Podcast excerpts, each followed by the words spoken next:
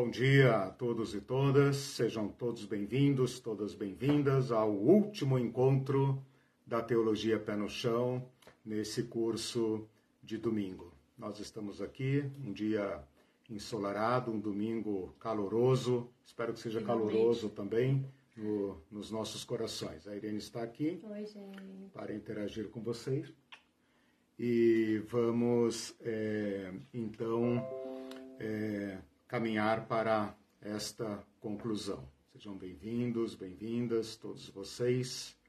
É uma alegria encontrá-los todos nesses encontros de nessa, nessas aulas de domingo, né? Como vocês dizem, é como se fosse uma família pé no chão, uma família pé no chão.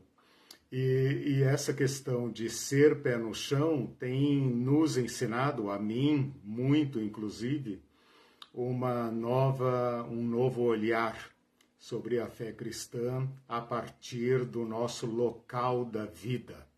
Se não se aplicar ao nosso local da vida, onde nós pisamos, então não é o evangelho do Cristo encarnado.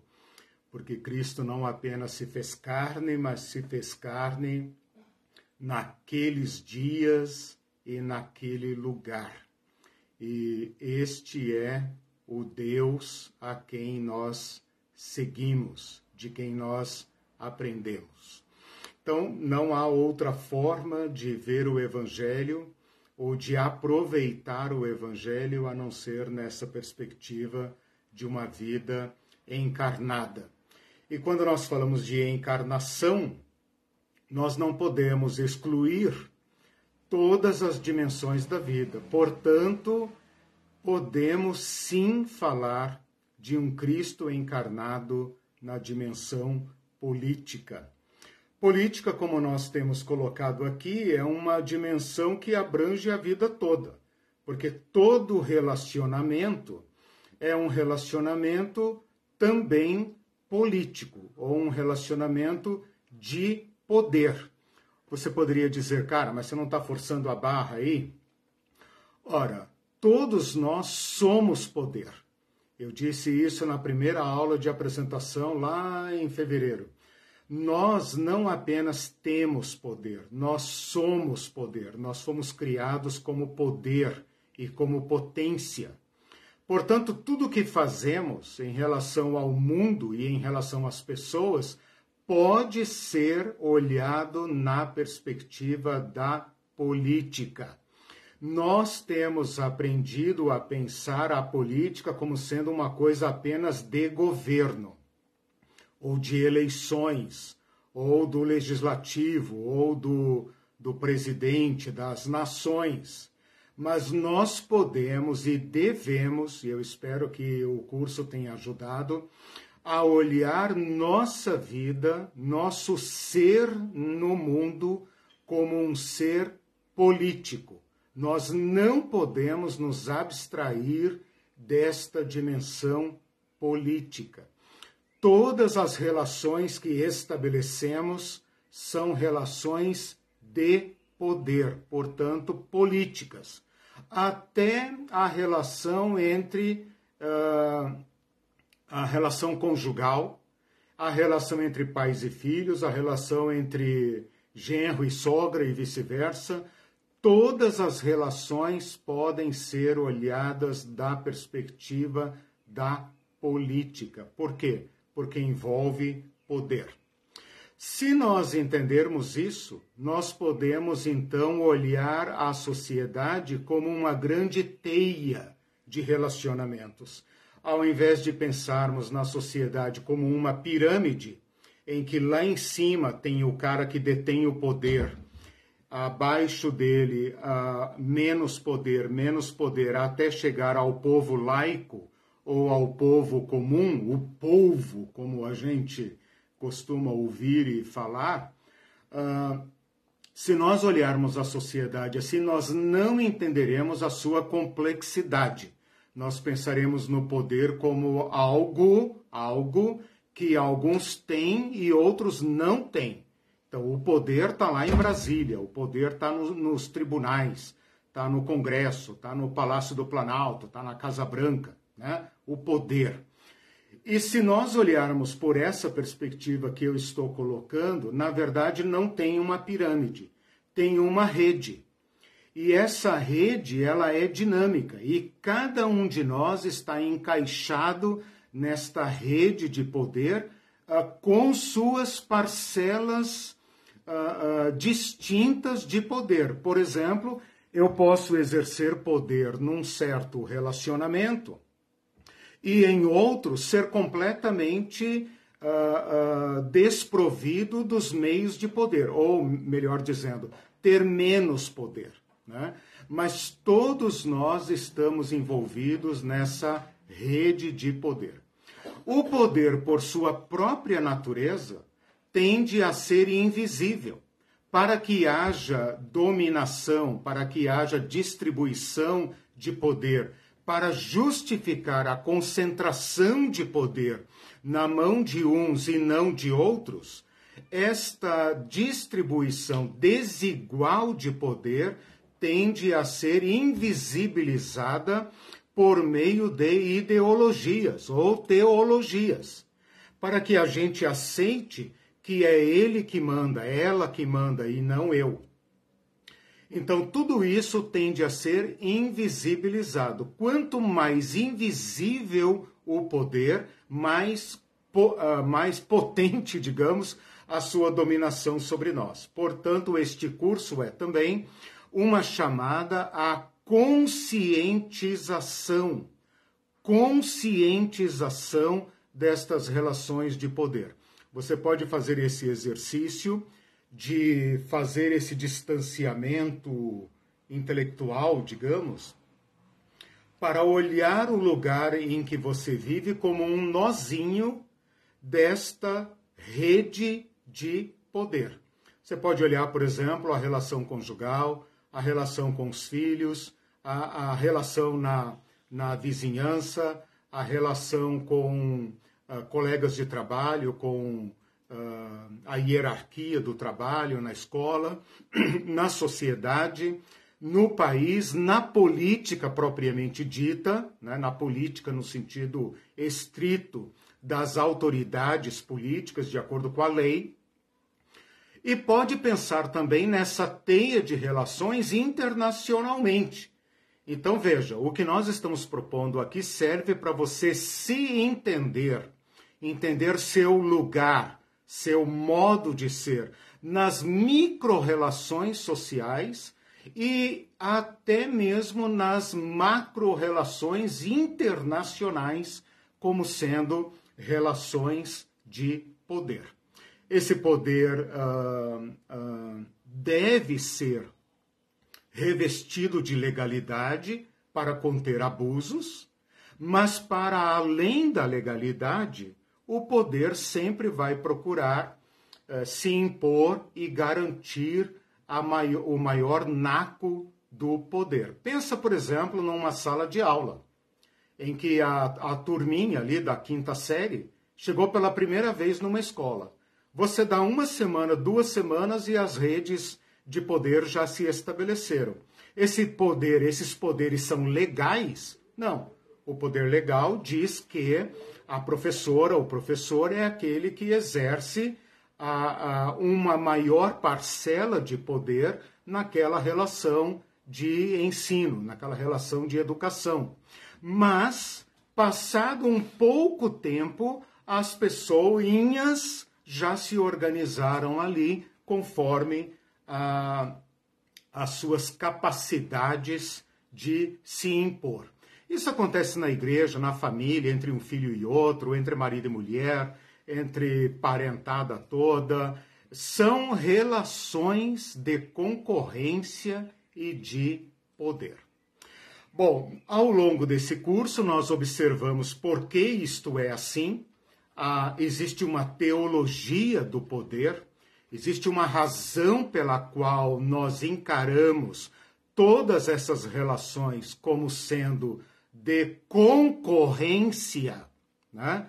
por causa dos medos, dos temores, do que os outros podem fazer contra mim, porque como eu tenho uh, sede de poder, eu vejo que os outros também têm e, portanto, o outro passa a ser um concorrente meu.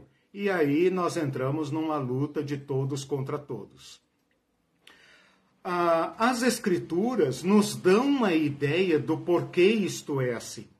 E é nesse panorama, então, olhando então a Bíblia agora por esse viés político, olhando ah, desde a relação de Adão e Eva, de Adão, Eva, Caim e Abel, entre a, os filhos de uh, Sete e os filhos de Caim, todas essas relações de poder entre Abraão e Sara, Sara e Agar, Abraão e Ló, Abraão e o povo da terra, todas essas relações que vão se intensificando, como se fosse um capítulo da história mundial, ou melhor dizendo, não um capítulo da história mundial, mas um, um recorte da história mundial, até chegar à expressão máxima desta luta de poder, que é César, o homem-deus, o homem que tem atributos divinos para governar sobre tudo e todos. Só não governou sobre todos, literalmente, porque os meios, a tecnologia, as condições uh, de domínio ainda não estavam uh, disponíveis. Hoje, porém, nós vivemos um mundo de poder total, de poder descomunal. E que, embora nós tenhamos as democracias, as leis, as instituições nacionais, internacionais, nós vivemos um mundo de poder total, de império total, de modo que desde a Casa Branca, desde Wall Street, desde a Faria Lima, até o último povo da Terra está envolvido nesta guerra pelo poder. Que, que eu fiz até agora? Eu uh, estou fazendo uma análise, uma retrospectiva uh, uh, do Evangelho nessa perspectiva política e depois uma recapitulação assim teórica do que nós fizemos lá no início do curso para incluir-nos a nós mesmos neste panorama político e demonstrar muito claramente que nenhum de nós pode se abstrair desta dimensão política. O que nós podemos fazer é negar a política. E aí nós entramos naquela invisibilidade das relações de poder. É um modo de ser político, né? não sendo político, negando a política. Mas, na verdade, na verdade, uma vez que cada um de nós vive em sociedade e, e portanto, mantém relações com, com um grupo de pessoas, você já é um animal político. Não tem como se abstrair disto. Bom, colocadas estas peças importantes, nós passamos então a expor uh, como isto se deu no mundo de Jesus. Quem é que joga os papéis principais do poder na época de Jesus? Você já deve ter percebido que eu estou fazendo uma recapitulação do curso para expor então a tese final. Este é o programa da nossa aula de hoje. olhando para o Evangelho, para os Evangelhos, para a organização da sociedade naquele dado momento, naquele lugar, nós temos que perceber, por meio das Escrituras e por meio de pesquisas de fora das Escrituras, quem é que, que exercia a, a, a maior parte do poder, quem é que detinha em seu controle? Uh, os instrumentos de poder, os instrumentos de obrigar os demais a atenderem às suas vontades, os seu, as, suas, as suas ordens. Indiscutivelmente, no mundo de Jesus, desde antes de Jesus nascer, até muito depois de Jesus ter morrido, portanto, por séculos, por quase 500 anos, o mundo onde Jesus viveu foi dominado de modo absoluto, de modo totalitário pelo poder romano. Portanto, não dá para entender o Evangelho nem o impacto das palavras de Jesus sem pensarmos no poder romano. É claro que César nunca esteve uh, presentemente na Palestina, pelo menos no tempo do Evangelho, né? mas ele se fazia representar. E então nós estudamos na primeira parte desse curso o sistema de poder romano e como este poder se expressava, se materializava nas mais diversas dimensões. Então, na dimensão política, o poder uh, político, poder uh, de julgar, poder de punir, poder de tributar, poder de legislar, né? poder de, uh, de se apropriar dos bens, de determinar como aquela sociedade vai se organizar.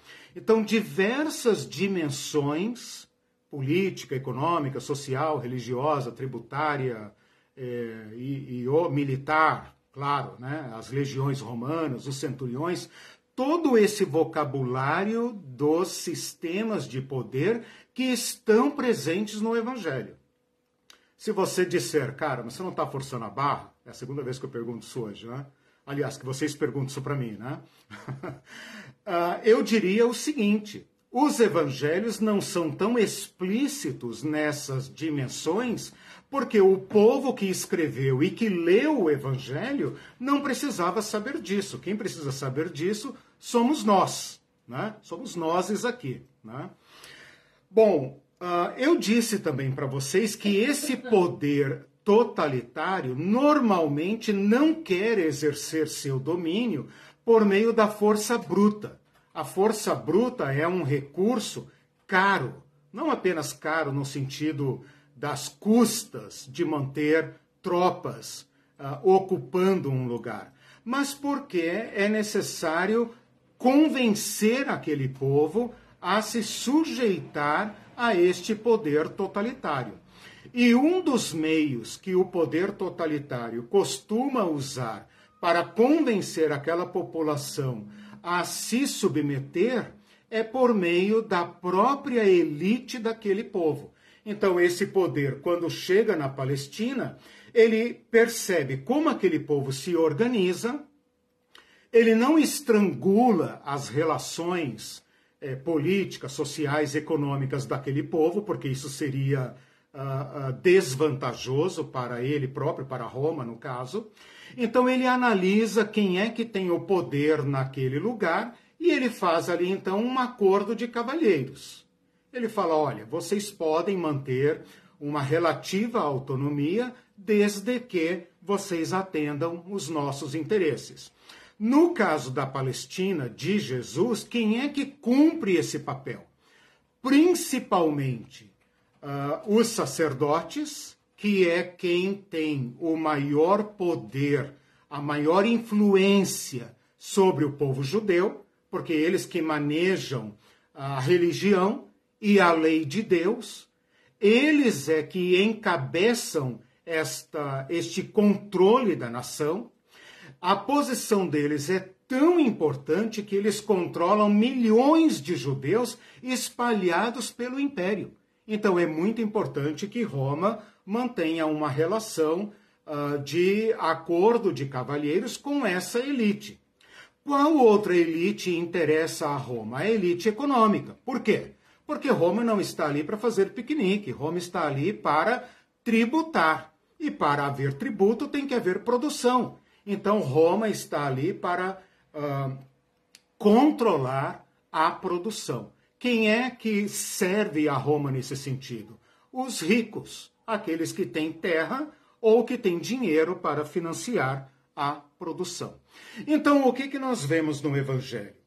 Que o sacerdócio, com todo o poder que ele representa, aliás, eu estou devendo para vocês, fica para o próximo ano, um curso sobre o período interbíblico, para que vocês sejam uh, mais bem capacitados para entender a grandeza política do sacerdócio. Né?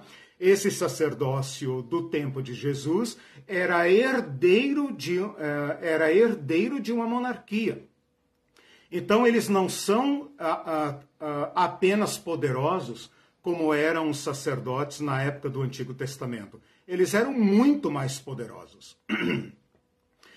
Então, no Evangelho, nós vemos esta elite sacerdotal, os saduceus, que são uma, um partido, entre aspas, um partido religioso, político, econômico. Por quê?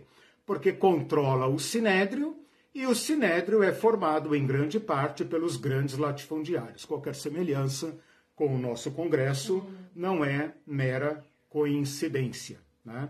É assim que o poder se organiza. Quem é que abocanha a máquina do Estado? Aqueles que dispõem dos meios de produção. Né? Parece até que a aula de hoje não é sobre Bíblia, mas é exatamente sobre Bíblia. Então, o que nós temos aqui até agora é uma descrição do poder romano que não pode ser ignorado. Se for ignorado, nós estamos desencarnando Jesus. E depois, na segunda parte do curso, nós estudamos essa maquinaria judaica, que, em troca de manter seus privilégios, fez acordo com os romanos. E nesse acordo com os romanos, a parte que lhes cabia era manter o controle do povo. Como é que eles mantêm o controle do povo? Principalmente através da religião porque a religião instrumentalizada pelo poder político é o controle absoluto, é o controle não apenas dos corpos das pessoas, da força de trabalho das pessoas, mas o controle da sua interioridade. Qualquer semelhança com o fascismo brasileiro né, não é mera coincidência, porque é que os evangélicos, de repente, saíram das sombras para se tornar um grande ator político. Né? Por quê? Porque ele tem a capacidade de controlar a massa e convencer a massa de que é isto que Deus quer. E quem é que vai se opor a Deus e aos ungidos que falam em nome de Deus?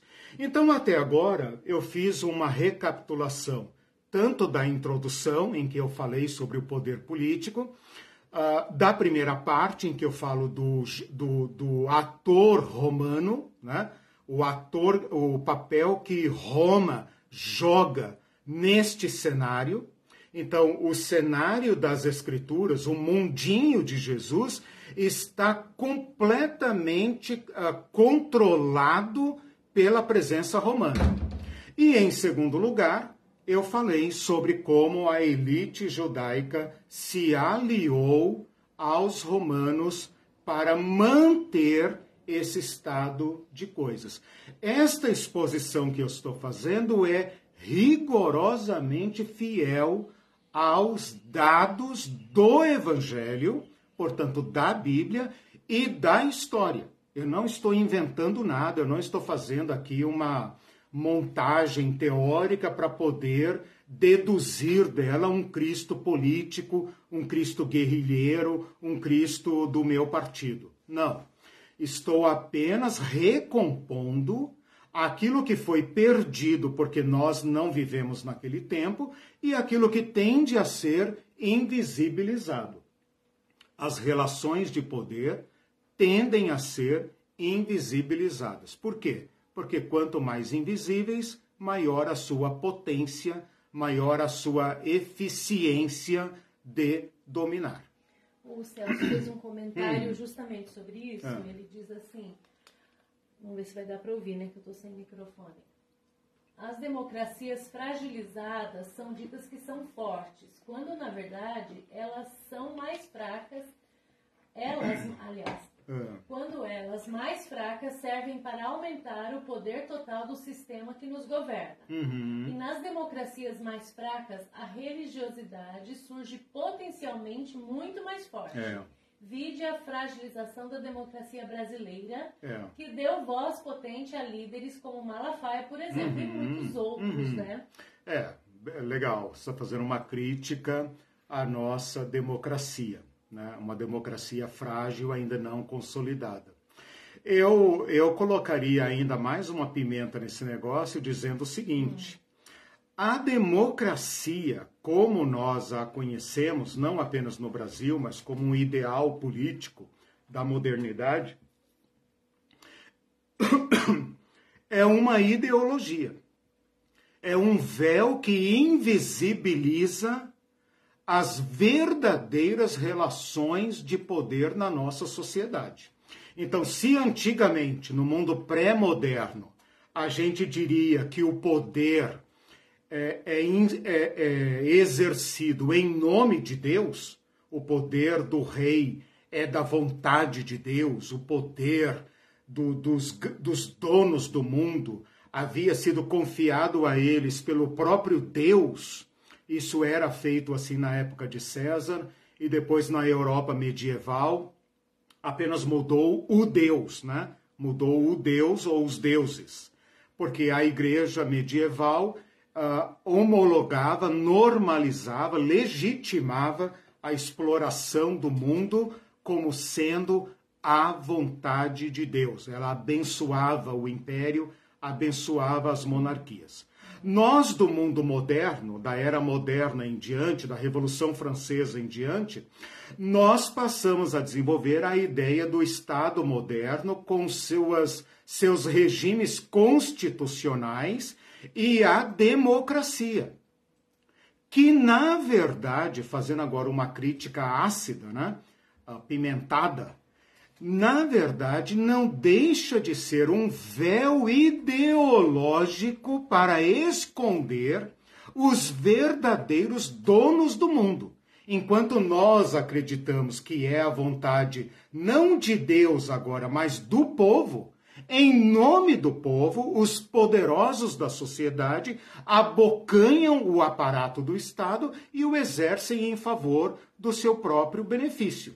Né? E mesmo esse povinho que hoje está na porta do quartel, o povinho aqui não é pejorativo, é porque é uma minoria, né? Quando eles falam poder emana do povo etc, etc, estão incorrendo no mesmo erro, né? Caberia a nós fazermos a crítica das, dos falseamentos da democracia, para que a democracia, por nossa insistência e teimosia, se tornem efetivamente democracia. Então, nós temos países mais democráticos, que estão mais próximos do, do ideal democrático, e países que são democráticos de fachada, né, como está acontecendo uh, em países como o nosso, que são considerados aí, como o Celso bem lembrou, democracias frágeis. A né? doutora Ivete diz assim, hum. por isso que a teologia da libertação foi tão perseguida. Exatamente. Porque da consciência,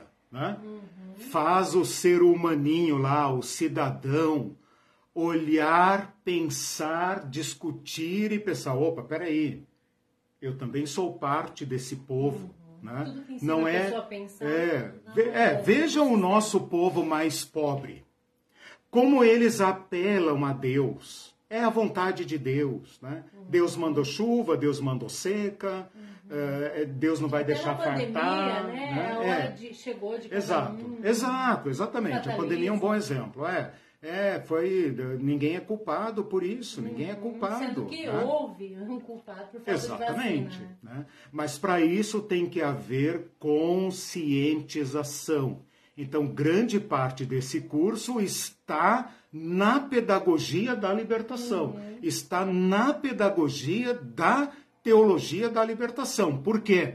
Porque é para que nós leiamos o evangelho com nossos olhos desvendados. Eu proponho esse desafio. E muitos de vocês têm falado para mim, têm dado para nós esse testemunho. Já não mais consigo ler o evangelho com aquela consciência inocente, uhum. né? como dizia Paulo Freire. Né? Já estou agora olhando com outros olhos. Este é o objetivo. Né? Uhum. Colocar Cristo diante dos nossos olhos como Paulo fala, acho que para os Gálatas, né? Eu apresentei Cristo para vocês, que é como se vocês estivessem vendo o Cristo face a face. Esse é o objetivo deste nosso curso aqui. Né? Mais um comentário da Marlene sobre essa questão da vontade de Deus. Uhum. Ela diz assim: esse controle no interior ou do interior da uhum. pessoa é a coisa mais perversa que o mundo Exatamente. já conheceu. Exatamente. Quando penso, por exemplo, nos escravos africanos que Exato. de alguma forma foram convencidos Exatamente. de que a escravidão deles era algo legítimo. Exatamente. Eu não tenho palavra para descrever minha Exatamente. indignação. Exatamente. É, veja por que, que a religião interessa aos donos do poder. Né? Porque a religião tem esta capacidade que a ideologia, por exemplo, não tem. A ideologia ela pode ser apenas mascarada. Você pode viver num país, é, numa ditadura, fazer tudo o que o ditador manda, mas aqui dentro você rejeita aquilo. Com o instrumento da religião, não aí a coisa já passa para a sua interioridade e aí o controle é total. Né? Tem essa uh, abolicionista americana, não vou me lembrar bem o nome dela, mas é Harriet. É, não me lembro, se alguém tiver aí, coloque. É uma frase famosa dela que correu na internet. Hoje ela é uma ídola né, dos direitos humanos americanos, um ídolo uh, idolatrada, né, no bom sentido, em que ela falou: libertei muitos escravos, não sei quantos lá, muitos escravos, teria libertado mais se eles soubessem que eram escravos. Ou seja, a escravidão só é possível porque a mente da pessoa tem que ser transformada numa mente de escravo. Ela tem que entender que aquilo que lhe coube nesta vida é da vontade de Deus. Então, seja um bom escravo. Né? Hum. Se você for um bom escravo, o nosso Senhor Deus lhe dará o prêmio. Esse tem que ser um bom patrão e esse tem que ser um bom escravo. E Jesus, né, que é o cabeça desse sistema, ele né, se encaixa nisso. É, ele se encaixa nisso e ele premia isso. Uhum. Então a história dos galardões, né, e toda uhum. essa coisa do céu dourado e é. azul, né, foi dado como placebo para adocicar a boca e o gemido e secar as lágrimas de muitos sofredores, injustamente. É, essa, essa crença, às vezes, de Deus é, é um, um, uma ferramenta util, muito utilizada. Com certeza. E ela é essencial, por exemplo, na monarquia, né? A aceitar que Sim. alguns foram escolhidos. O poder era divino. Que era uhum. divino. Alguns foram uhum. escolhidos. Então você tem que obedecer uhum. o rei. Né? Toda a realeza, na verdade, ela se amparou. A realeza, a é, a, a realeza sei o que, que os ingleses dizem disso, mas a, a única razão pela qual você distingue uma família para ser sangue azul é por uma uh, por um direito divino. divino não, não, tem, não tem outra, forma. Né? O máximo, tanto que essas monarquias de hoje são resquícios do mundo pré-moderno, né? porque uhum. o mundo moderno adotou a Constituição, a vontade do povo, que também é uma ideologia. Né? Que também é uma ideologia. Porque, na verdade, na verdade, é uma forma de dizer uh, todo mundo é igual, todo mundo tem o mesmo direito, nós somos um povo só, e etc, etc, e cega as pessoas para que elas não uh, uh, assumam, né, tomem consciência desta sua dignidade. Uhum. Né? Último comentário tá. para você seguir é, o Celso diz assim, é porque eu leio uhum. os comentários de acordo com Legal. o assunto que vai. Não, hoje eu não tenho pressa. Eu estou recapitulando e tal, uhum. e quero falar do, da camada mais pobre da, da sociedade, né? Mas eu não tenho pressa hoje, porque hoje eu tive uma aula, todo mundo já passou de ano, dei presença é, para todo mundo, prova. todo mundo passou, ninguém ficou em recuperação, então nós estamos um pouco mais tranquilos ele diz assim: e um dos principais falseamentos da democracia é a balela da separação de poderes. É, exato. No fundo, acima de poder executivo, poder uhum. judiciário poder, e, uhum. é, e poder legislativo, uhum. ele repetiu uhum. aqui, há o sistema atemporal de dominação do império global com suas cabeças de hidra. Isso. Veja, o que nós estamos dizendo aqui, nessa introdução que já deu meia hora, mas está ótimo a, é. a participação, está ótima a participação de vocês, é, é o seguinte, né? A, a legalização dos poderes, a constitucionalidade legal dos poderes é a melhor forma que nós encontramos de disciplinar aquilo que no início eu chamei de guerra do poder. Todos nós estamos entrelaçados, enredados numa trama de disputa de poder. O mundo sempre teve que lidar com este conflito para que a gente não se matasse uns aos outros. Como é que eles resolveram isso? Elegendo um chefe. Esse chefe foi se tornando, com o tempo, um rei e até chegar ao imperador. Foi aquilo que eu falei no início da aula. Desde Adão, vamos pegar o, o relato bíblico, né? Desde Adão, que passa a governar sobre Eva, né? que os crentes adoram, né? O marido que manda na mulher, né? Pecado de Adão, né? E Caim que mata seu irmão, né? E toda essa sangria desatada que percorre a humanidade vai bater lá em cima no César. Então nós temos aí a história da a, a história olhada pelo viés do poder e toda a história da humanidade. Onde é que nós chegamos com isso? Nós chegamos ao Estado democrático de direito, o Estado de bem-estar social. Este é o nosso ideal. Na prática, porém, tirando a Constituição de lado, nós estamos todos metidos numa guerra de poder. A diferença é que nós temos todo um arcabouço legal, acho que o Celso concorda comigo nesse ponto, né, jurista, uh, uh, a doutora Ivete, né, os advogados que eu estou vendo aí, uh, nós temos todo um arcabouço legal, todo um aparato legal que medeia né, essas relações e tenta manter a paridade. Né? Então, você tem promotoria, defensoria e tal. Por exemplo, euzinho aqui posso acionar a União. A União, o Brasil inteiro. Eu posso, euzinho, posso entrar com um processo contra a União. Né? O Brasil todo, né? representado juridicamente pela União. Então veja, esse é o nosso aparato. Na prática, nós sabemos que nós estamos metidos numa luta desvairada pelo poder. Que em tese, euzinho aqui, posso botar um processo contra uma multinacional ou contra um, um, uma pessoa milionária, e, e, em tese nós somos iguais perante a lei, e os aparatos do Estado vão garantir que a justiça seja feita, na prática, nós sabemos que não é assim que as coisas correm. Nós temos que ter consciência. Então, este, esse estudo que nós estamos fazendo, terminando hoje, é para que, olhando o mundo de Jesus, tomando consciência. O que, que é consciência? É um saber com é como se eu olhasse aquele mundo, me distanciasse dele para tentar olhá-lo de fora e ver como ele funciona. E como eu disse, esta leitura que eu estou propondo é evangélica, é canônica e é espiritual. Espiritual no pleno sentido da palavra. Né?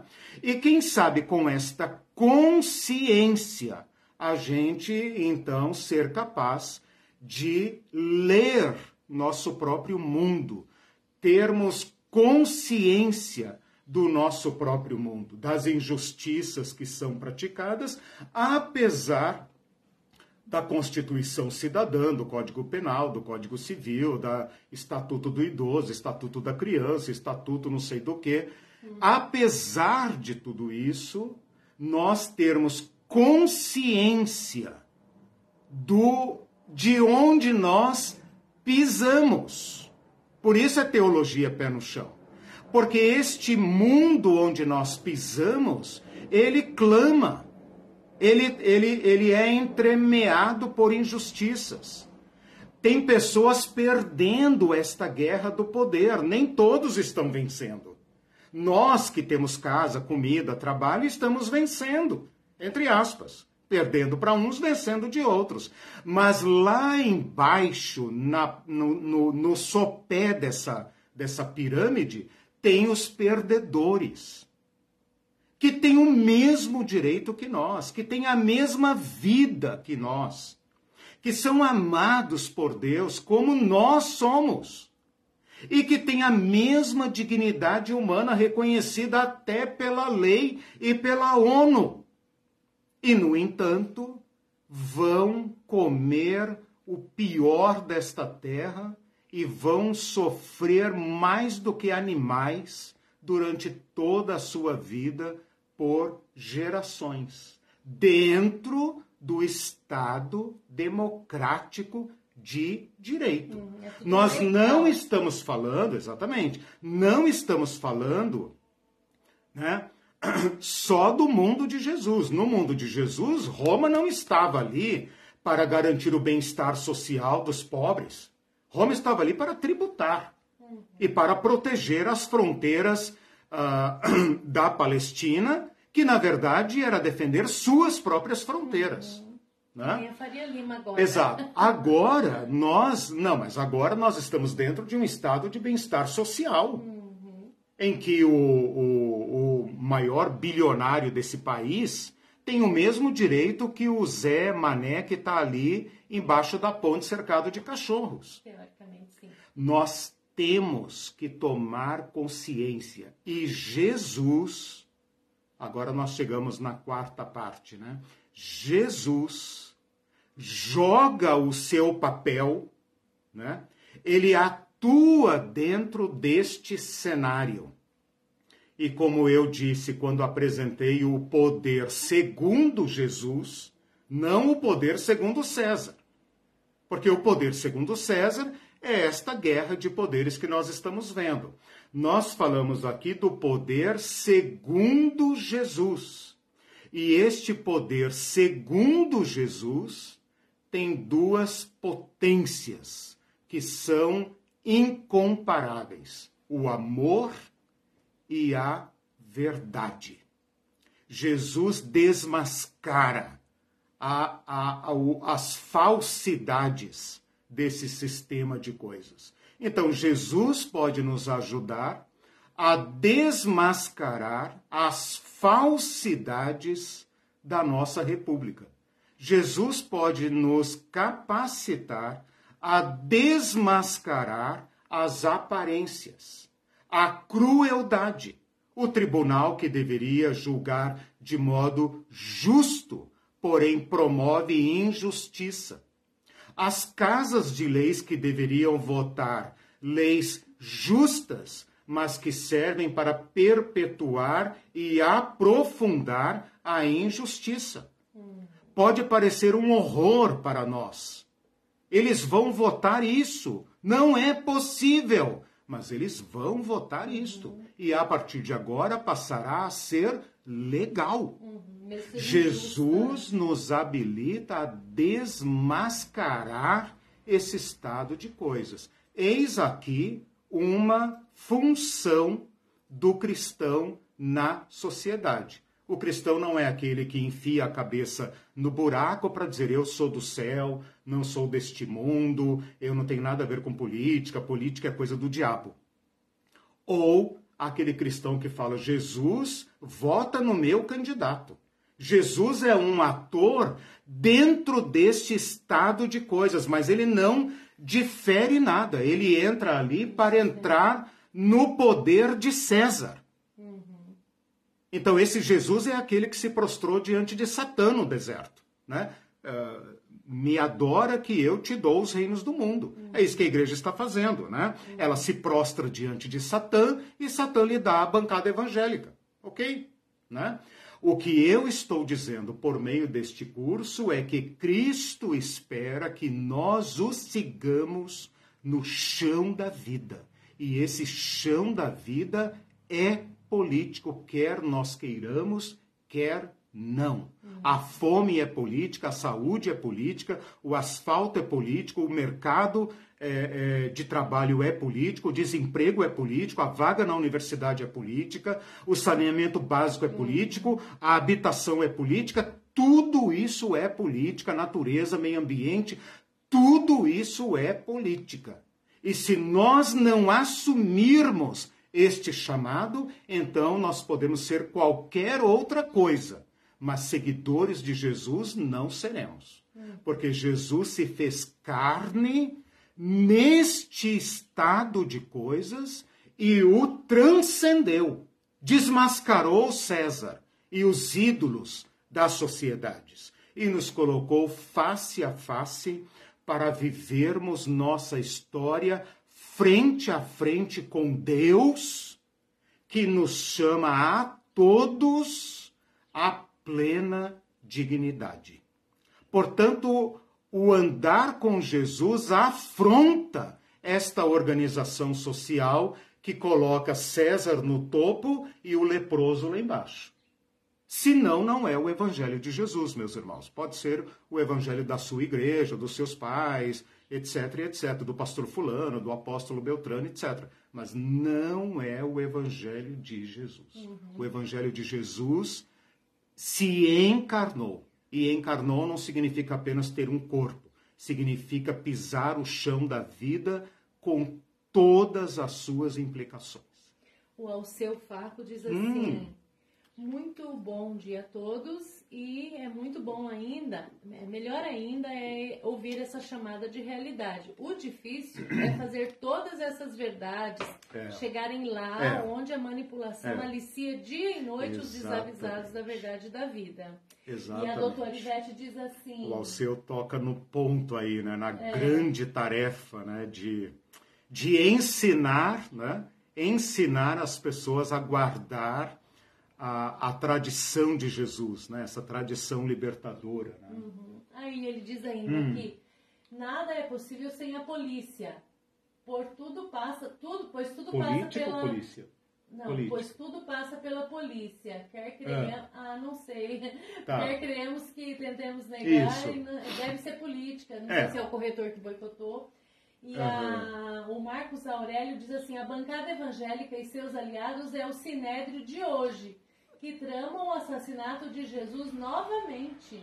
Bem colocado, né? bem colocado. Hum. O, o, o, o papel que os nossos, eu digo nossos, né, no sentido amplo, religiosos evangélicos têm exercido se parece muito com o Sinédrio. Por quê? Porque está ali para preservar seus interesses, os interesses corporativos, em troca de manter o povo submisso. Não tenham nenhuma dúvida, eu sei que a maioria absoluta de vocês que me ouvem tem isso muito claro. Não tenham nenhuma dúvida que esses religiosos envolvidos na política, a chamada bancada evangélica, né? E, e, e as outras bancadas, estão ali no poder, fazendo o papel da elite judaica do tempo de Jesus. Qual?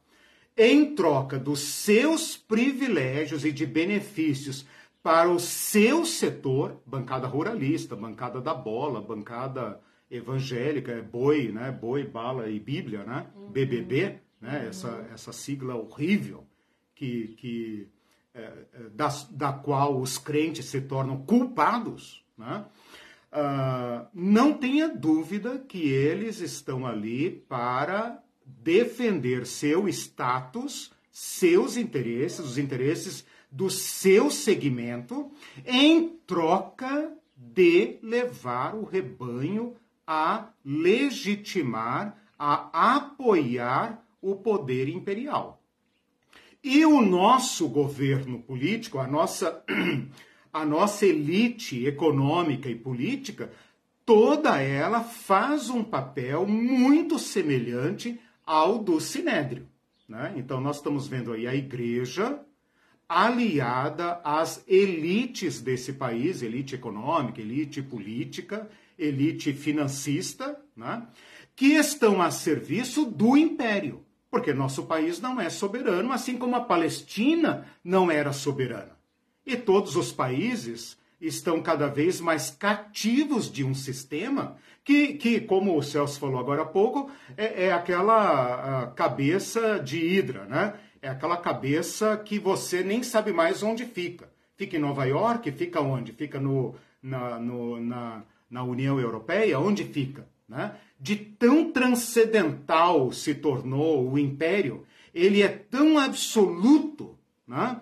Que ele faz com que toda a nossa organização social e política brasileira obedeça a esse estado de coisas. E se houver qualquer ameaça aos seus interesses, ele fica nervoso.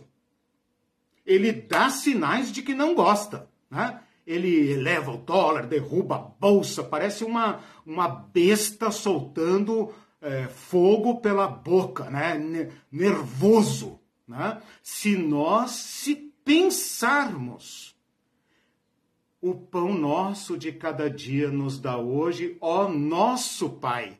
Né? Se nós, como sociedade, dissermos em uníssono, Pai nosso, dá-nos o nosso pão, dá pão a todos nós, que as mesas de todos nós sejam fartas a besta não gosta.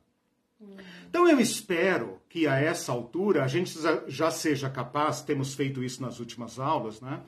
Que a gente seja capaz de pensar quem hoje faz o papel de Roma. Qual é esse poder extorsivo, escorchante, que pressiona a nossa sociedade e a obriga a se organizar e a funcionar em torno de um interesse que não é nosso. Nós deveríamos ser capazes de nos organizar para o bem-estar do nosso povo. E, junto com o nosso povo, promover o bem-estar das nações vizinhas, para vivermos vida tranquila no nosso continente e contermos as correntes migratórias e, e o aumento da pobreza e a destruição do meio ambiente, tudo isso. O que é que nos obriga? Que poder mundial é esse que nos obriga a destinar toda a nossa economia para fora e manter nosso povo faminto, escravizado é, é, e sem dignidade, sem teto, sem nada? Por que é que a cidade mais rica do país é aquela que tem o maior número de famílias morando na rua? Uhum. E nós rezamos nas nossas igrejas, Pai Nosso, nosso, meu e seu. Ou é nosso ou não é de ninguém. Dá-nos o pão, ele dá. Nós tomamos tudo e enviamos para Roma. E ainda dizemos, é porque vocês não são crentes o suficiente, vocês não oram o suficiente, não jejuam o suficiente. E quem é no nosso país que faz o papel de legitimação desse poder externo, desse poder opressor? A nossa elite, junto com a igreja, não tenha dúvida. Uhum. Os pastores que ganham seus 30, 40, 50 mil, eles não estão preocupados em fazer justiça, eles são reprodutores da injustiça. Eles fazem a elite dentro das suas próprias igrejas. Ou as igrejas estão atuando para diminuir as diferenças e a desigualdade social? Não. Elas reproduzem a, a, a, a perversidade do Estado. Eles se tornam pequenos Césares e montam seus pequenos impérios. E fazem, reproduzem dentro da igreja a marca da besta, a marca do império. Então, é claro, eles não podem fazer outra coisa a não ser se coligar com o Império Romano. Quem é o Império Romano hoje? O mercado? O sistema bancário mundial? Os credores mundiais? Né? Qual de nós, qual das, quais das nossas igrejas estão contra esse sistema de coisas? Tem voz profética para denunciar esse estado de coisas efetivamente, não da boca para fora, efetivamente estão dispostos a pisar no chão da América Latina no chão do Brasil, no chão do Nordeste, do Sudeste, das periferias, das ocupações, para denunciar esta máquina de matar. E resta então, nós, né, já vou parar aqui, resta então nós, o povo comum, o povo que está é, é, embaixo dessa máquina de matar. Né? E aí nós nos organizamos de acordo com essa exploração. Né? Se eu também sou explorado, se eu não posso piscar os olhos que o governo rouba ou, ou ataca, saqueia o, o, o, o, fruto do meu trabalho, por que, que eu vou me importar com o outro se o governo é, pilha um terço do meu salário né, com impostos? Então ele que socorra o pobre. Né? Então nós vamos desenvolvendo essa cultura romana, mesmo sendo pobres, mesmo sendo trabalhadores, nós todos vamos sendo cooptados para esta cultura romana. Eu digo romana me, me referindo ao mundo de Jesus. E agora, então, nós poderíamos pensar um pouco sobre o que fazer com Jesus, porque nós também vivemos nesse estado de coisas. Como é que nós podemos seguir Jesus debaixo desse jugo imperial? e sendo traído e expoliado por nossa própria elite, incluindo aí a elite religiosa evangélica cristã. Essa é a pergunta que esse curso deixa no ar. Uhum. Eu quero tocar hum. um pouco nessa questão de, é, do poder e a questão espiritual. A, a Marlene perguntou hum. para o Celso ah. sobre cabeça de hidra. Daí ah, ela disse, sim você quer dizer as bestas, o capeta? Eu quero ter certeza se entendi. Aí ele falou, uhum. sim, tem muitas bestas. E uhum. eu lembrei daquela aula sua sobre é, sistemas e subsistemas. Uhum. E lembrei daquela expressão que a gente só espiritualiza no sentido de principados e potestades. E uhum. lembrei, uhum. então eu queria que você tocasse um pouco nisso. Porque daí, só, é. só deixa eu ler só o último comentário uhum. dele, e é, que tem a ver com isso também. E ele diz assim qual a melhor forma de confrontar um Deus que é uma coletividade, Pai, uhum. Filho e Espírito Santo, um poder antagônico, uhum. cuja raiz está em muitas cabeças, tal uhum. qual a de uma hidra? Assim é uhum. difícil identificar o centro nervoso uhum. da cabeça do sistema do império global. Ótimo, bem, bem colocado, que torna mais difícil ainda, né? Mais difícil ainda o nosso embate né? Porque na época do apóstolo Paulo, a sede absoluta do poder era Roma. Né? E durante muito tempo nós sabíamos dizer onde é que estava o dono do mundo. Hoje, nesse século 21, nós não sabemos mais. Né? No século passado, nós, na segunda metade do século passado, nós vivemos um mundo bipolar, não bipolar no sentido da, da, da, dos transtornos né, bipolar. Mas o mundo dividido entre dois, pelo menos, grandes blocos econômicos, que eram Estados Unidos e União Soviética, que dividiam o poder no mundo e nesse equilíbrio macabro manteve o mundo, de certa forma, é, é, quieto, né? mais ou menos quieto. Cada um explora o seu bloco, é, é, como se fossem duas quadrilhas, né? Ninguém se mete no território da outra. Se se meter no território da outra é, é guerra, como foi no Vietnã, na Coreia, em diversos lugares, né? na África e tal. Mas nós dividimos o mundo. Desde que o, o Império Soviético colapsou, nós passamos para uma globalização, né? No sentido mais perverso. Então agora nós temos uma Roma em, em, em em, em, em nível exponencial. Né?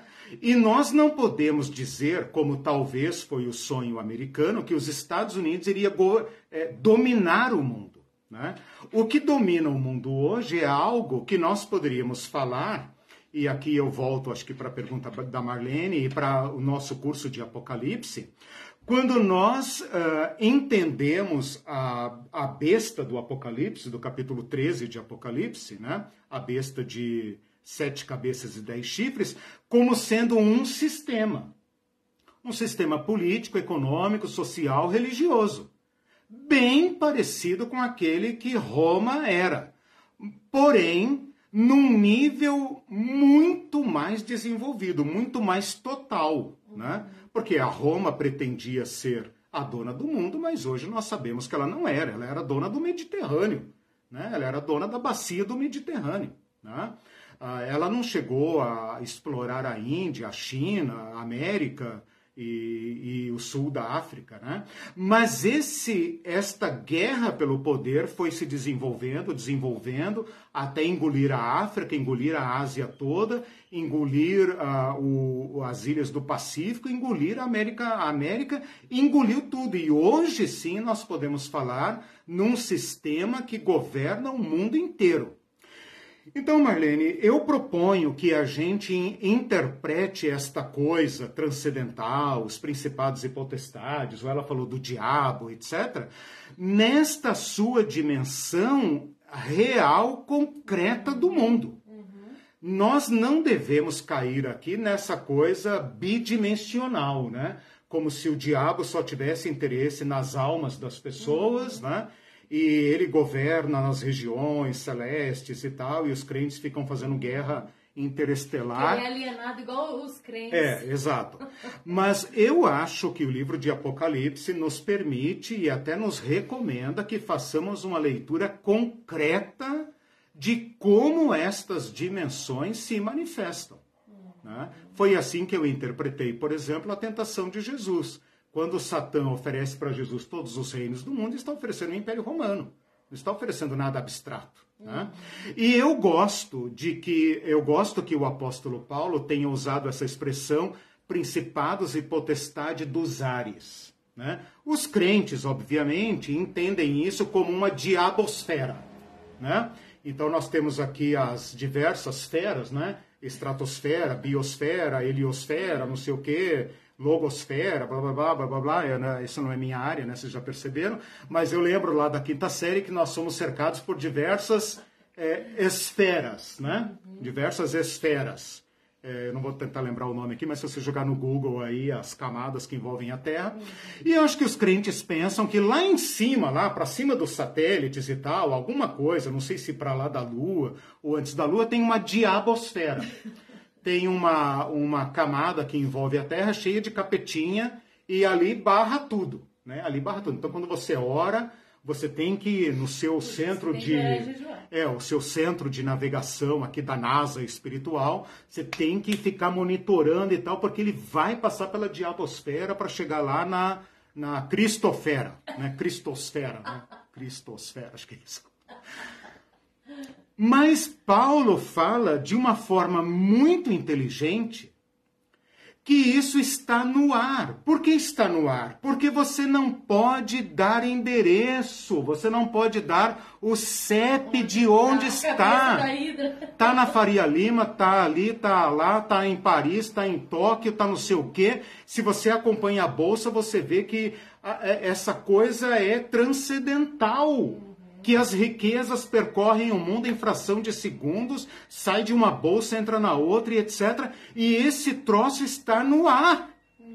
Ele adquire uma dimensão uh, espiritual no sentido weberiano, né, do espírito do capitalismo, né? Uhum. O espírito do capitalismo. Olha, o que é o espírito do capitalismo? É uma potestade demoníaca que a gente pode orar, jejuar e expulsar uhum. e amarrar e mandar para o abismo? Não mas é um espírito que governa os donos do mundo. E mesmo que eles quisessem, eles não poderiam agir diferente, porque eles estão sob o comando desse sistema que se emancipa deles e os governa.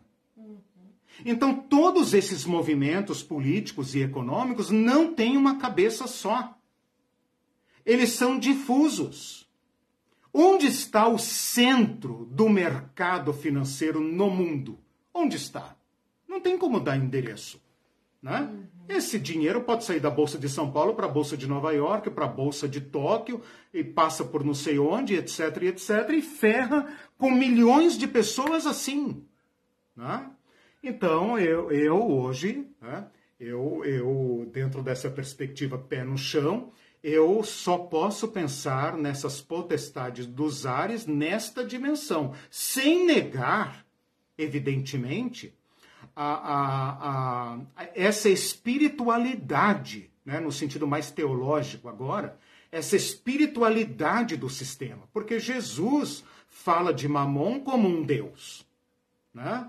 Então, onde que esses principados e potestades dominam? Como eles agem? Como a ação deles se materializa no mundo? Ó, é só pisar no chão.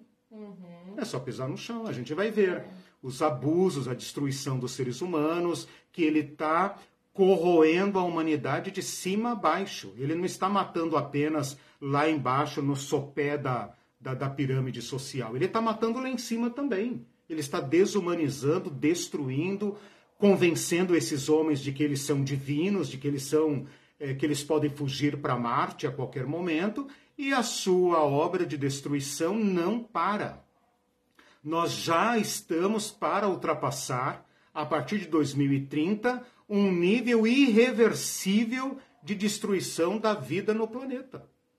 Esses dias eu publiquei um artigo no meu Facebook de, de um, de um desses gênios da humanidade, né? Que estão pensando alternativas em que ele fala: nós nos tornamos um vírus para o planeta. E se Deus, o Ariovaldo Ramos falou isso, né? Se Deus atendesse o gemido da natureza, porque a natureza geme por causa de nós. Se Deus atendesse a oração da natureza, ele nos eliminaria. E se nos eliminasse, a natureza estaria salva. Cruel, né? Agora, sobre a interpretação, interpretação. Não sei se eu fugi, né? Não, eu... não, não. É, tá, eu okay. trouxe esse tá. assunto de, de principados e potestades e como isso se manifesta. Porque é mais fácil a igreja e, e aos líderes e a religião espiritualizar claro. isso. Porque claro. a igreja não tem que claro. se envolver ali com, com, com a ralé, não tem que se envolver ali com a com, uhum. com, a comunidade, com a fome, com tudo isso. E, detalhe, uhum. não precisa votar em candidatos que tratem desses exato, assuntos exato, específicos é. e que solucionem é. isso, né? Ao invés de libertar, agrava uhum. a alienação. Sim, ah, eles estão rindo aqui hum. que o Celso falou assim: hum. é a interferência da capetosfera na sua oração, meu irmão. Põe um bombril em cima da cabeça para oração não sofrer Ou o celular, né, Celso? É isso, né? Não, mas é, é como a gente infantiliza a leitura das escrituras. Eu falei de modo jocoso, né? E o Celso não perdeu a piada, né, Celso? Mas é como os crentes pensam a batalha espiritual. E não é coincidência que essa teologia da batalha espiritual é pós-queda do Muro de Berlim. Não é coincidência que essa alienação veio junto com a globalização, né? Uma forma de nos manter fora do jogo, nos manter sem luz e sem sal para a gente não deixar o mercado nervoso. Uhum. Só mais dois comentários. O Marcos Aurélio diz assim: uhum. entendo que são realidades concretas uhum. na realidade de hoje, não são acontecimentos no além, em uma esfera celestial. Exatamente. É. Só que é muito interessante pensar aqui, e aqui está uma contribuição do Novo Testamento. Né? Na espiritualidade, na transcendência desse sistema. Durante muito tempo, talvez os comunistas radicais lá do século XX, talvez eles tenham pensado, né? eu não conheço bem, estou apenas hipotetizando, talvez eles tenham pensado que o problema, que a opressão tinha endereço, né? eram os latifundiários, eram a nobreza. Foram lá e pau em cima da nobreza, né? mataram o rei, a família do rei, e, e, e destruíram os ricos, só para descobrir que a opressão transcende a materialidade. Então, Karl Marx faz uma leitura capenga da realidade ao colocar tudo nessa dialética material histórica. Né? As coisas se dão aqui no pau, pau, pedra, pedra. Uhum. O, né? evangelho, o evangelho nos dá uma contribuição que nos permite fazer uma leitura muito mais nítida da realidade ao perceber, e aí por isso que eu citei aqui o Max Weber, porque ele fala o espírito do capitalismo, e a palavra espírito não deixa de ser uma categoria teológica, né? para dar esta, esta dimensão transcendental ao sistema. E isso, para mim, é uma contribuição importante da teologia entender o mercado hoje, ou o capital, como uma religião. Como uma religião. Aqui no Brasil, não tenha dúvida, o fascismo brasileiro é religioso. Como, aliás, todo fascismo é religioso. O comunismo tentou não ser, mas acabou apenas substituindo a religião opressora por outra religião opressora. Né? Porque falharam em perceber a dimensão transcendental. Então, eu, eu, eu não estou negando aquela teologia tradicional que fala da espiritualidade do mal, mas estou ampliando o conceito justamente para que nós percebamos a sua atuação não lá na capetosfera, mas aqui concretamente. Né? A, a, o cérebro do sistema é, transcende, né? Mas a sua, os seus efeitos eles se dão aqui concretamente. Hum. E que Deus nos dê olhos para ver isso. Né? A injustiça, a máquina de matar, ela é, ela produz efeitos concretos no chão onde nós somos igreja. Por isso não dá para ser igreja a não ser pisando no chão onde nós vivemos. E por isso que o canal chama Teologia Pé no Chão. Exatamente.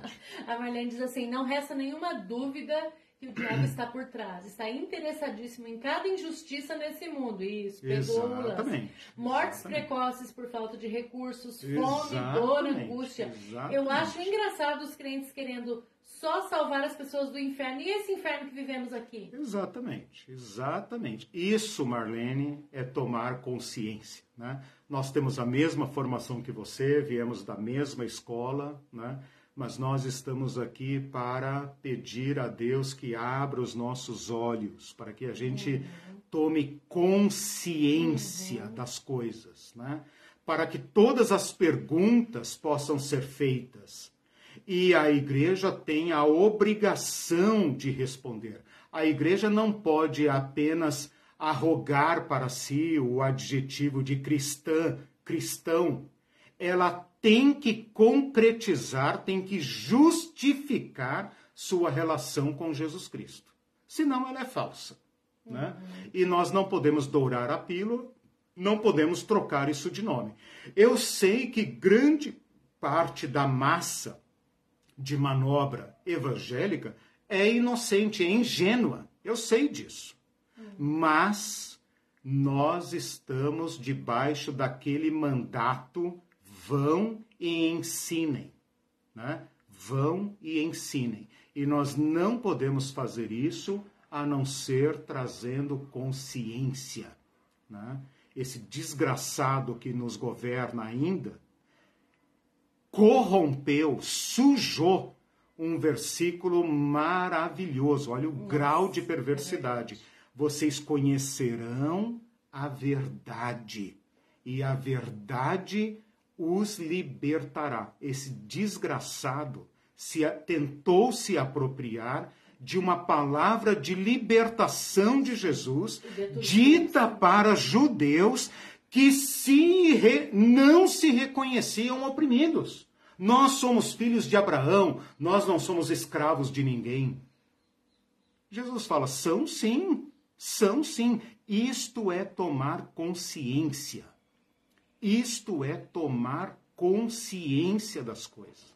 E Jesus falou: se vocês ouvirem a verdade, se vocês permitirem que a verdade desarrume essa cabecinha de vocês, vocês serão livres. Ora, Jesus está falando de liberdade numa terra que está subordinada a César. Que liberdade é essa? Que liberdade? Como eu posso ser livre no mundo de César? É isso que Jesus está dizendo. Nós temos que ser livres neste mundo da besta, no mundo do mercado, no mundo do capital, no mundo desse sistema é, capetosférico aí. Nós temos que ser livres e promover libertação. Uhum, né? Sim.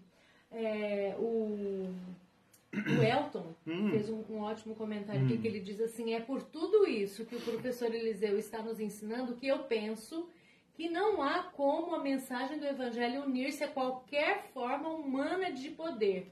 O Exatamente. único poder a que nos aliamos é o de Cristo. Uhum. Pela minha experiência, toda uhum. vez que alguém em um cargo qualquer agiu ou falou em prejuízo uhum. da dignidade uhum. e dos direitos de alguém e justificou que era pela igreja, uhum. pela moral cristã, pela uhum. Bíblia, pelas famílias, pelo evangelho, entre aspas, etc., rejeitou a Cristo Exatamente. e o significado de sua mensagem. Ou seja, citou religião cristã, uhum. prejudicou algo ou alguém uhum. e acreditou ser isso normal e necessário. Uhum. Saiu completamente fora da vontade de Deus. Completamente por minha, por minha parte, viu, Elton? Eu gostei do seu comentário. Tenho certeza que ele concordaria. É, mas é exatamente isso. Exatamente isso. A, a, você coloca uma questão muito interessante, né? Que é a questão da relação entre a Igreja de Jesus Cristo, a, a corporação de Jesus Cristo e os poderes políticos. Né? E, segundo as suas próprias palavras em outras oportunidades, nós temos que manter esta posição profética né? de reprovar o, o que desumaniza e, portanto, trai a Cristo onde quer que se manifeste, né? E louvar e abençoar aquilo que promove a dignidade humana, onde quer que se manifeste. A doutora Ivete traz uma, uhum. uma questão também, uhum. é, como a coisa acontece, né? as destruições. Ela uhum. diz, vimos agora como é frágil a nossa democracia, uhum. como nesses últimos cinco, seis anos destruíram-se cláusulas pétreas da uhum. Constituição com uhum. facilidade. Ela é Exatamente, né? exatamente. Veja como a luta pelo poder não reconhece limites, né? A Constituição Federal, as leis de, do Brasil e de qualquer país, são tentativas de manter o poder dentro da jaula, né? controlado. Essa é a única forma que nós conhecemos. Mesmo assim, o poder tem essa, o poder mundano, né? o poder como nós conhecemos, ele tem essa dimensão bestial. Não é à toa que a Bíblia chama o, os poderes do mundo como bestas feras. Né? É uma analogia muito justa, muito, muito esclarecedora, porque a natureza do poder é bestial. Né? Ela vai produzir vítimas, né? para citar de novo a tese de pesquisa do Elton. Né? Ela, ela, é, ela é estruturada de forma a privilegiar alguns e produzir vítimas do outro lado e normalizar esse estado de coisas. É muito importante, mas muito importante que a gente pense e não esqueça o seguinte: todas as vezes que Jesus falar de poder e de autoridade dele, meu poder, eu lhes dou poder, autoridade, todo poder nos céus e na terra, o Espírito Santo lhes dará poder, não é o poder de César. As palavras podem ser as mesmas. Eu não tenho aqui um vocabulário para criar um conceito novo. Mas é fundamental, fundamental que nós entendamos que todas as vezes que Jesus falar, ou Paulo, ou a Bíblia, falar em poder segundo Deus, ou autoridade para, ou autoridade sobre, é aquela segundo Jesus, que eu chamei aqui de poder servitude. É um poder, mas é um poder de outra natureza, de uma natureza segundo Deus. É como Deus é. O poder de César é que é falso. O poder de dominar, de explorar, é que é fruto da nossa, a, a, a, da nossa desumanização nós podemos em Jesus Cristo transformar nossa concorrência mortal em cooperação. Nós podemos transformar todo o poder que somos em um serviço à humanidade, como tantas pessoas fazem. Né? como tantas pessoas fazem, encarar sua vida como um cooperador em favor, um cooperador da humanidade. Todos os outros poderes que são representados em César são desumanizadores, é aquilo que o Elton falou. Então nós podemos ter aí na, na, na, na, dignidade do ser humano, talvez, uma, uma como é que fala, o, o a, a, pedra de toque, né? o teste final, né? O que promove a verdadeira dignidade do ser humano, este é o poder segundo Deus. Uhum. Quando qualquer pessoa, um agente policial, um serviço telefônico, qualquer pessoa atender de acordo com a dignidade humana, se condoer da dignidade humana, promover a dignidade humana, esta ação está segundo Cristo. E onde qualquer pessoa ou instituição promover a indignidade humana, a alienação humana, este poder é segundo César e César é segundo Satã. Pronto. Uhum. César é aquele que se prostrou diante de Satã para ser o dominador do mundo. Jesus é aquele que fala: vai-te, Satanás. Vai-te, ó mercado. Vai-te, filho das trevas. Não empregarei meu poder a seu serviço. O poder que Cristo trouxe é o poder de salvar a humanidade. E salvar não é apenas salvar a alma para o céu azul. Salvar o ser humano da sua degradação. Salvar o ser humano dessa guerra de poder. Salvar o ser humano da sua autodestruição. Salvar o ser humano. E, claro, salvar integralmente. Salvar de modo absoluto. Salvar de modo que nenhum poder político poderia jamais fazer salvar. Né? Então é, é, é, assim que nós podemos, quem sabe, nesse novo ano, uh, lermos a Bíblia assim. Eu tinha intenção hoje, mas o papo foi excelente. Eu fiquei pensando, se o papo não rolar, né, eu vou colocar aqui uma última tese. Mas eu ia falar justamente daquela camada mais baixa da população. Aquela camada, os últimos do mundo. Aquilo que o Evangelho chama os últimos, os menores, né? Essas categorias aí que são ocupadas por quaisquer pessoas que estão ah, ah, ah, debaixo do sofrimento mais pesado dentro desse estado de coisas que nós desenvolvemos. E segundo Jesus, o poder servitude, o poder como Jesus o exerceu, dá preferência a eles. Então, esse também é uma tese que eu queria deixar com vocês. Depois eu colo ali alguns comentários, só para não delongar muito. Mas uh, esse também é um teste que nós podemos fazer nas nossas famílias, nas nossas comunidades, no nosso local de trabalho, na nossa igreja, na nossa sociedade e no mundo. O teste serve para a relação marido e mulher, para a relação pais e filhos, é, filhos e pais idosos, é, pessoas saudáveis versus pessoas doentes, pessoas empregadas versus pessoas desempregadas. Esse, esse teste pode ser aplicado a qualquer dimensão da, da, da, da sociedade humana, que é o seguinte: que lugar ocupa neste, neste cenário, nesta relação, o mais vulnerável? Numa igreja, que lugar ocupa os mais fracos, os mais pobres, os mais idosos, os doentes? Numa sociedade, que atenção recebem os mais vulneráveis?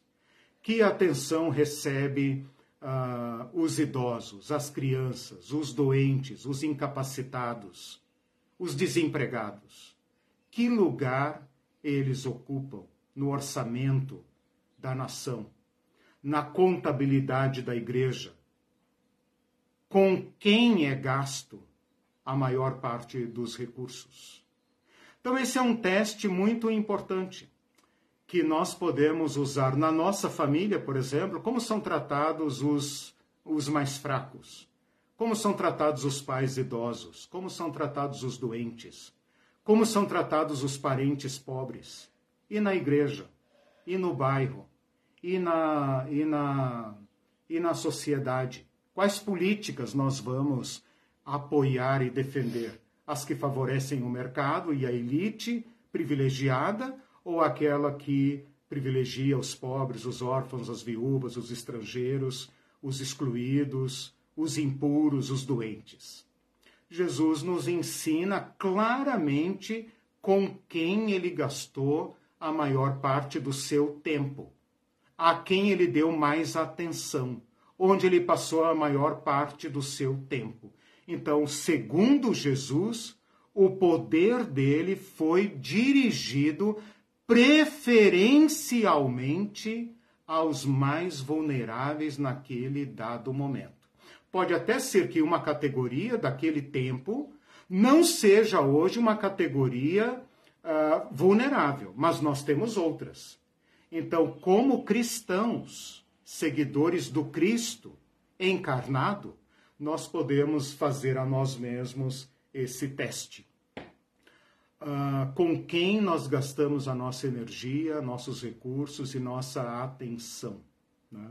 Se uma igreja negligencia os seus pobres, os seus fracos, ela é pior do que o governo, porque até o governo tem orçamento vinculado para atender saúde gratuita, é, educação gratuita e benefícios e etc. Né? Se a igreja não for uma, uma promotora desta, destas preferências, né, ela é pior do que o governo. E se ela for pior do que o governo, então ela não é mais a igreja de Jesus. Ai, Gilamar diz assim, curso maravilhoso, obrigada amigos pela disposição durante esse tempo todo. Mas antes ela pergunta assim, hum. assim, não vai ter diploma no fim do curso? eu preciso para compor meu currículo de líder, embora esse curso não seja bem uhum. visto dentro da igreja convencional. Aí eu falei, vamos ver o que podemos fazer, de repente um certificado sem declarar a origem do é, curso, tem o nome do, do professor, é, meu né? nome, meu nome estraga muito, irmã, não vai valer a pena, melhor você é porque você, você não, não entra no sistema. Legal, obrigado, Edilamar, nossa querida irmã e. É, tem que ler o comentário de dela, porque ela nunca comenta, é. ela é só quietinha, né? O Mas é Celso, é uma, uma praticante, uma né? É. Nos ensina muito também. Sim. O Celso diz assim: transcender o sistema pressupõe tomar consciência dele. Uhum. Contudo, o poder sobre cega e cala a maioria uhum. dos fiéis. Nós que conseguimos visualizar isso somos uma infinidade de coisas, comunistas, uhum. desviados, uhum. heréticos, é. infiéis. E... Jesus foi xingado, né, irmãos? É. Jesus e João Batista foram xingados. Quer dizer, o sistema sempre vai reagir violentamente contra aqueles que ousarem mostrar um modo alternativo de se organizar, não tenha dúvida. Uhum. Né? E é importante lembrar, que nem você falou, gente, a autoridade de Jesus não é para dominar uhum. e tal. É importante lembrar que isso não é achismo teu, né? De isso foi um estudo voltado para o é, grego que os isso. exemplos na Bíblia sobre uhum. domínio sobre é sobre demônios só, só exclusivamente é. é. Não o, tem poder o sobre texto, pessoas. É, o texto de Mateus 20, 20 a 28 é o culpado de toda essa minha pesquisa. Uhum. Porque ali Jesus fala categoricamente: não será assim entre vocês. Pelo contrário, vocês farão assim, seguindo o meu exemplo. Jesus acreditou nisso a tal ponto que preferiu morrer, pagar com a vida, a renunciar e ceder a César. Se Jesus tivesse cedido a César, com certeza teria sido um grande mestre, um grande filósofo e tal mas ele teria legitimado o poder segundo César. Jesus acreditou e acredita tanto nisso que ele está disposto, esteve disposto a dar a vida. Nós, e isso eu falo para mim primeiro, nós temos que acreditar neste caminho de Jesus ao ponto de desafiar o sistema e sofrer o dano, se for o caso, se nos tocar sofrer o caso. Bom, mais algum comentário? Não. Então, meus irmãos, terminamos 40 aulas que foram dadas ao longo do ano. Foram duas aulas de introdução que eu não numerei. E depois mais 38 aulas, divididas em quatro partes: a parte em que eu estudei sobre os romanos, a outra parte sobre as autoridades judaicas, a terceira parte sobre o povo, o povo que, que exerce e, e, e detém a menor parte do poder, né? O poder é de todos, mas ele é distribuído de forma desigual, obviamente. Né? E por último, então, falamos de Jesus dentro desse quadro. Né? Se não me engano, eu gastei todo o segundo semestre, de julho para cá, ou agosto para cá, só para construir e contextualizar as palavras de Jesus dentro desse cenário.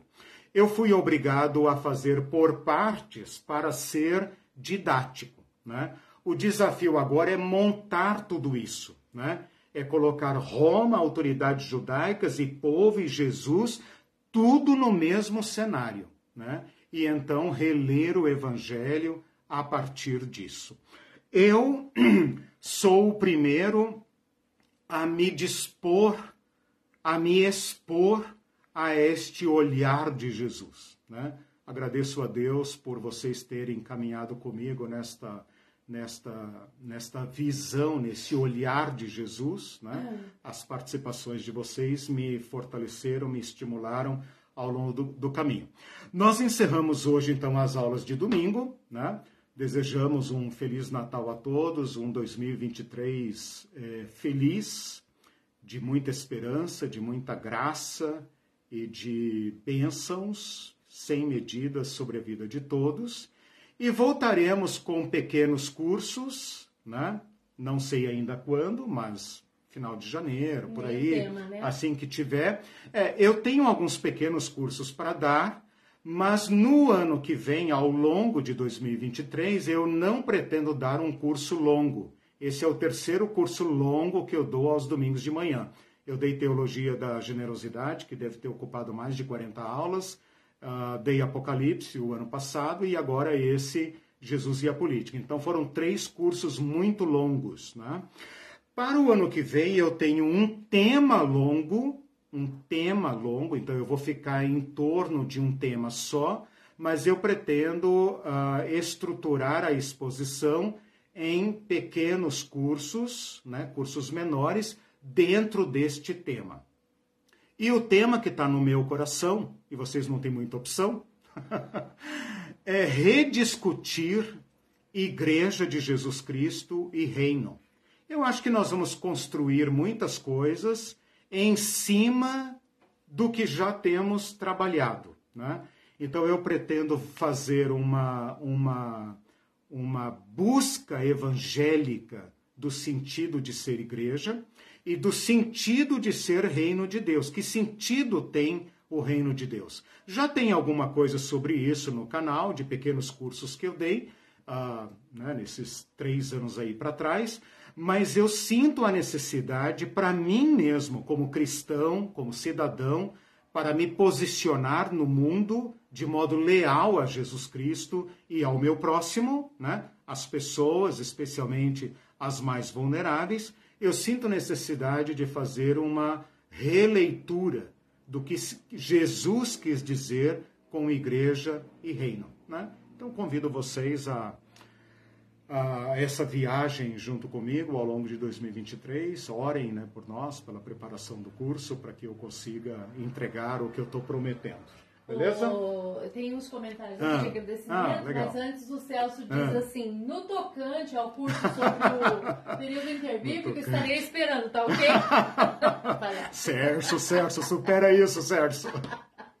e o Gilberto é, Scarlett hum. diz: Eliseu, muito obrigado pelo excelente curso. Ai, e a Cica diz assim: no campo da invisibilidade, a grande maioria são considera é considerada responsável pelos seus fracassos. É, Portanto, exatamente. sem direito à compaixão. Exatamente, é. Exato. E exato, essa própria uh, maioria que, são, que é composta de uhum, minorias, né, Cica? Uhum. Elas acreditam também que Sim, elas são responsáveis a ideologia, pelo fracasso. A ideologia, a, ideologia a religião, a religião ajuda a religião usada como instrumento de dominação a serviço do mercado. Né? O... Os cristãos perguntam para nós, como você pode ser cristão e votar na esquerda? E eu falei, como é que você é cristão e vota no capital? Né? Fica parecendo que os cristãos têm direito natural de votar no mercado na, nas grandes forças de exploração do mundo e destruição da vida. E só os cristãos que votam na esquerda é que tem que justificar o seu voto. Entende? O, o, o grau de penetração dessa ideologia na nossa religião, a coisa está tão entranhada que os cristãos que votam no mercado não precisam se defender. Não precisam. Nós que divergimos disso é que temos que ficar dizendo, não, irmão, eu creio em Jesus, em Deus Pai, Deus Filho, Deus Espírito Santo, creio no é. Evangelho, creio na Santa Igreja, creio, blá, blá, blá. Eu tenho que ficar defendendo, eles não. Isso, isso mostra, Sica né, e demais irmãos e irmãs, quão profundamente o joio está entrelaçado com o trigo. A um ponto que não dá nem para arrancar.